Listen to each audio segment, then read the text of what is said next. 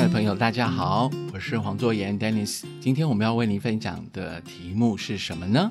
呃，就是所谓的西伯利亚铁道，所谓的九千两百八十八公里。如果你曾经读过《Lonely Planet》就是《寂寞星球》这个杂志，或是相关的书籍，它的主题一定会告诉你，这是一生必走的一次壮游。所谓的九二八八西伯利亚铁道，是从东边海参崴一直到莫斯科西部，整个横跨欧洲跟亚洲，途中会经过几个城市，不管是东到西，我刚刚说的，或者西到东，从莫斯科到海参崴，这整个铁道就是九千两百。八十八公里，目前呢已经在历史上没有海参崴这个名词了。所以下次如果你曾经直飞哦，这应该是去年二零一九年五月开始直航哦，从台北到弗拉迪沃斯托克这个城市呢是历史，而且不再叫做海参崴，就是叫我再说一遍哦，你也可以跟我一起念弗拉迪沃斯托克。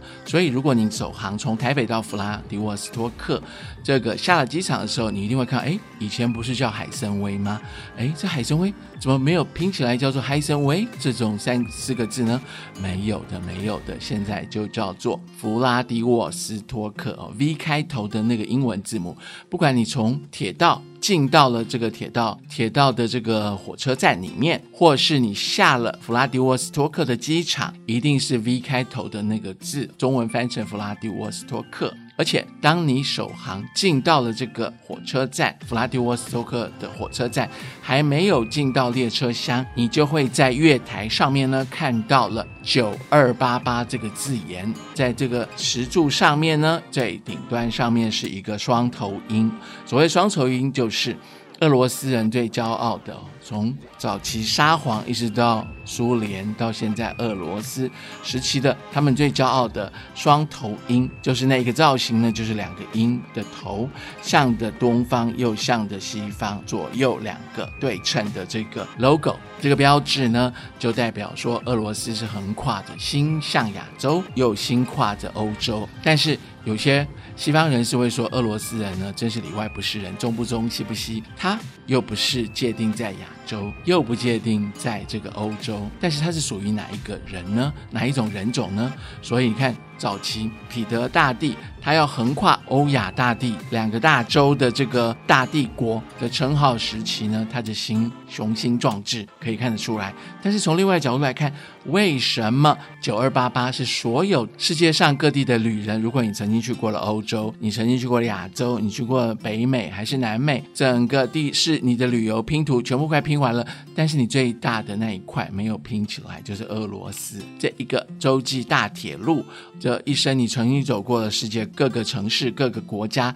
就是这个地方还没有游过之后，呃，一定会来到了这个所谓的西伯利亚铁道。也许呢，在我还没有去过之前，可能在我国小、国中或是高中时期呢，跟俄罗斯是我们我们常会读到说俄罗斯的什么大文豪。托尔斯泰，还有或是像那个伤痕文学的作家叫索尔尼辛哦，以前在读的文字当中就横跨了西伯利亚铁道，以前会说哇，走到西伯利亚铁道这个年岁来到了西伯利亚铁道，一定是你犯了很大的罪，你才会上了西伯利亚铁道。但是呢，一旦来到了不管是莫斯科的铁路火车站，还是是从海参崴的火车站，一上去这火车站之后，月台你感觉就好像看到了电影哦，或是看大文豪。里面所描述的那个火车的场景，就十九世纪末期开始上了这一节列车。你看那节列车，或是你曾经看过电影《东方快车谋杀案》，那个车厢里面进到那一列的车厢，然后到了那个房间，那个房间是不是很宽敞？然后就是豪华做的丝绒，然后上面呢可以平躺的床铺，那那是比较高档的了。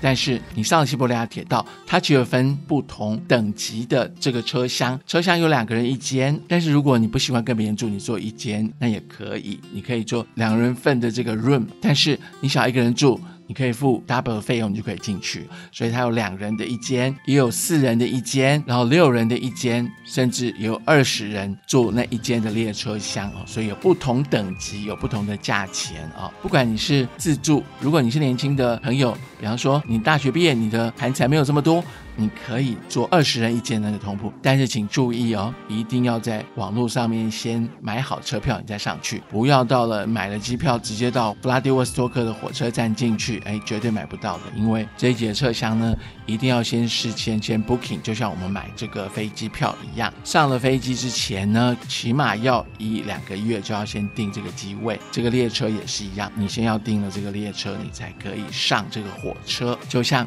安娜卡列琳娜那部电影的描述，就是穿着，应该是她是十九世纪嘛，安娜穿着一身灰，然后戴着个帽，帽还有个羽毛须须，当她下着这个冒着烟的列车，就是所有的目光都定睛在她身上，因为她是十九世纪呢最高贵的这个侍女，因为她穿着引起众人的目光，全部都是定睛在安娜卡列琳娜的身上。但是现在，如果你想象你被所有人的目光所注意的话呢？你可能要穿得很特别，奇装异服，还是什么样的事情才会哦？但是在现代呢，你不可能有像安娜卡列那样的感觉。但是你可以体验，坐了这个火车，坐好，还没有拍照，拍完九二八八之后呢，还有它的旁边呢有一个大的火车头的列车，这也是很多世界旅人来到了这里呢，必定要拍照，特别是在海参崴弗拉迪沃斯托克的月台上，你要跟他拍照，要拍拍照之后上了火车，或是你下了这个弗拉迪沃斯托克的列车。车只要是在弗拉迪沃斯托克，一定要跟他拍照哦，而且不止你一个人拍。如果你太晚的话，你你可能要排队，因为很多的人都在那里等着，好不容易。花了千里迢迢来到了，不管你是从欧洲哪个城市，或是亚洲哪个城市，近几年应该很多路客哦，从北京坐支线来到了这个弗拉迪沃斯托克这个城市，进到了这个火车列车的月台，要跟很历史的这个牌坊要跟他拍照。那上了火车之后呢，就一路往东行。那如果你是从莫斯科上车的话，就一路往东；如果你是从弗拉迪沃斯托克上车的话，您就要开始从西边一路直行。经过了各个大城，如果你在台湾搭乘了火车，从台北一路环岛呢，大概八个半小时就可以把整个岛屿环岛。坐了火车就可以练，但是弗拉迪沃斯托克。到莫斯科这一节车厢，你一定要经过好几十天的车程，好几十天的车程才会到达。看，从莫斯科坐飞机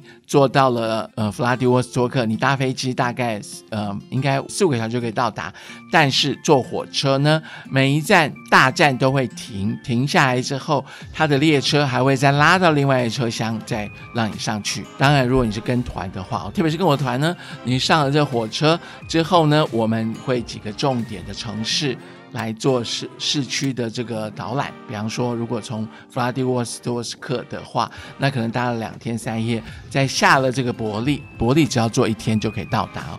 伯利之后到赤塔哦。伯利就是溥仪曾经被这里软禁的红河子看守所，也是在伯利哦。那如果在沿途经过下一个城市呢，可能是赤塔。赤塔完了之后呢，就是伊尔库茨克。所谓的伊尔库茨克，你一定要进到传说中最美丽的蓝眼睛，就是贝加尔湖。你到伊尔库茨克也是早期的木材集散之地，在这边可能要待上大概两到三天，之后呢再上火车，火车呢在一路上了新西伯利亚城，上西伯利亚城之后，就在下一个城市就到了叶卡捷琳堡，就是真假公主的案发现场，他们全家就是尼古拉二世全家被灭顶的这个城市，就是所谓的滴血教堂，还有蒋经国跟蒋方良、芬娜跟尼古拉他们两位。旷世的恋情就是在叶卡捷琳堡结缘的，然后你到叶卡捷琳堡，就是来到了欧洲跟亚洲的交界。处。一卡捷琳堡再往前哦，再往西走，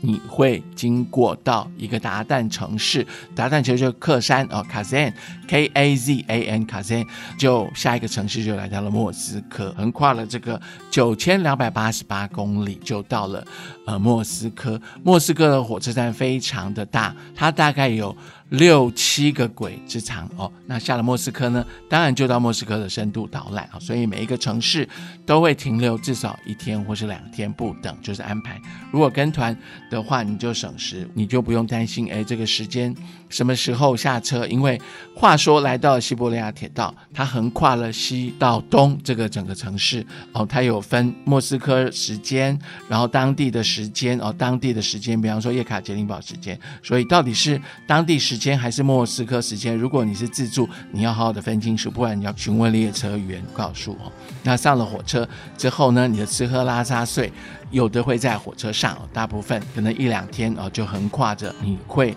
经过火车。如果开动的话，车子呢就一路往前，一路前行。你会看到很多的房子，很多的列车一路往前走，然后进到了离开城市之后，就看到了有河有水，有河川，有绿树，然后看到了白桦树，有一层一层的农村，还有河流。那如果进到了莫斯科河，就是看到一条河流的轨迹呢，就是在你的眼前哦。所以沿途的景致呢一直在变化，一直在变化。当你坐在你的列车厢的位置里面呢，你躺下来。也好，或是你坐着也好，无聊的话，你就看着外面的车厢，数着呢，哎，有几根电线杆，还是有几个白桦树，就是你在可能看丘瓦克医生，或是你看那个安娜塔列琳娜这样的旷世巨作里面的描述哦，都会有的文字描述。但是你在你的实景呢，在眼前，就是搭乘了这个莫斯科的西伯利亚铁道，所谓一生一定要来经历一趟的壮举，就是西伯利亚铁道。刚我提到说，横跨欧洲跟亚洲这么旷世，而且难得。你看，早期十九世纪开挖以来，挖了十七年才完工。当它通完车之后呢，也载运了东边到西边，呃，横跨莫斯科一直到东边的各个城市，或是东边的蕴藏的这个矿产，一路搭乘着这个西伯利亚的这个矿车，一路运到了这个欧洲。那战争时期经历了。第一次世界大战、第二次世界大战还是日俄战争，很多远东地地方来的补给品呢，就经过西伯利亚铁道，所以这里的火车经过了不同的时期，有不同的功能使用，而经过了这个西伯利亚铁道。但近期呢，已经变成了一趟的观光列车。莫斯科人他要回到自己的家乡，或是从其他的小城要从莫斯科回去，都要搭乘火车，因为火车价钱会比较便宜哦，所以用时间来换取